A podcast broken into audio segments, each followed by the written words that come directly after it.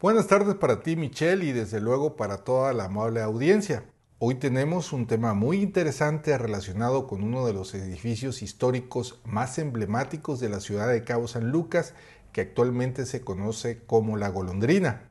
Y para platicar de este tema vamos a apoyarnos en el libro El San Lucas que yo conocí de la profesora María Faustina Wilkes Ricci, en el cual la cronista del puerto cita que sus fuentes fueron los señores Rafael Sandoval Ojeda y Francisco Sandoval Gómez, sanluqueños descendientes del legendario pionero Tomás Ricci.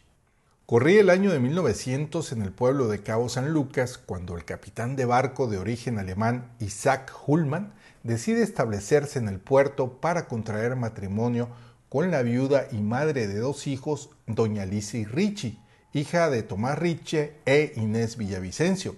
No obstante el momento de ilusión, los recién casados recibieron la sorpresiva y desagradable negativa de los vecinos de permitirles construir su casa en el pueblo. Ante tal situación, la pareja decide levantar una vivienda en terrenos de la familia de Doña Lisi, en donde el capitán Hullman realizó toda una hazaña de construcción transportando por mar y tierra piedras arrancadas con barra, pico y cincel de la inmensa formación rocosa frente al arco conocida como Cerro Blanco. Con tesón y paciencia logra terminar la casa de piedra. Esta extraordinaria construcción de gruesas paredes tenía ventanas de herrería y puertas de madera.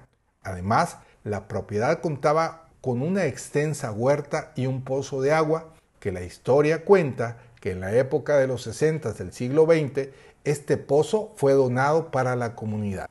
Con el tiempo la casa de piedra se fue transformando. Se sabe que doña Alicia estableció ahí una tienda y al morir todos sus dueños pasó a ser propiedad de don Julio Gómez Ricci, quien le añade una nueva construcción a la cual le llama La Golondrina, porque estas famosas aves anidaban en las arboledas de la propiedad.